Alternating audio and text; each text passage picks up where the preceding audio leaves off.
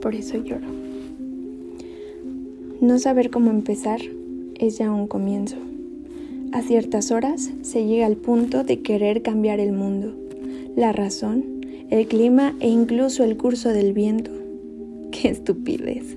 Uno no cambia en torno a nada. Estoy indignada del respiro al exhalo. Estoy anímicamente colisionada. Crear algo me resume la angustia en lo que con mejoras llamaré arte. Arte es para lo que vivo y muero. Arte son los lienzos creados del sentimiento incontrolable que sale por los dedos. Arte de mis palabras. Arte de que no entiendas de lo que hablo. Arte de explicarme lo que siento. Estoy triste y siento el estómago lleno de cosas raras. Siento nudillos en la garganta. Estoy sumamente triste.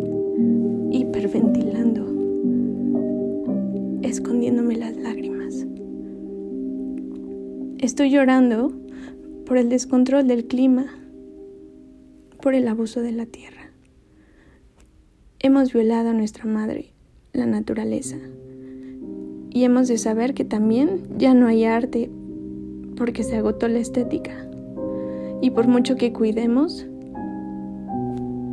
la vida ya está muerta. Buscamos el refugio en creer en el amor y entonces amar. Buscamos el refugio en olvidar todo lo que solía tener importancia y entonces crecemos, ya no somos.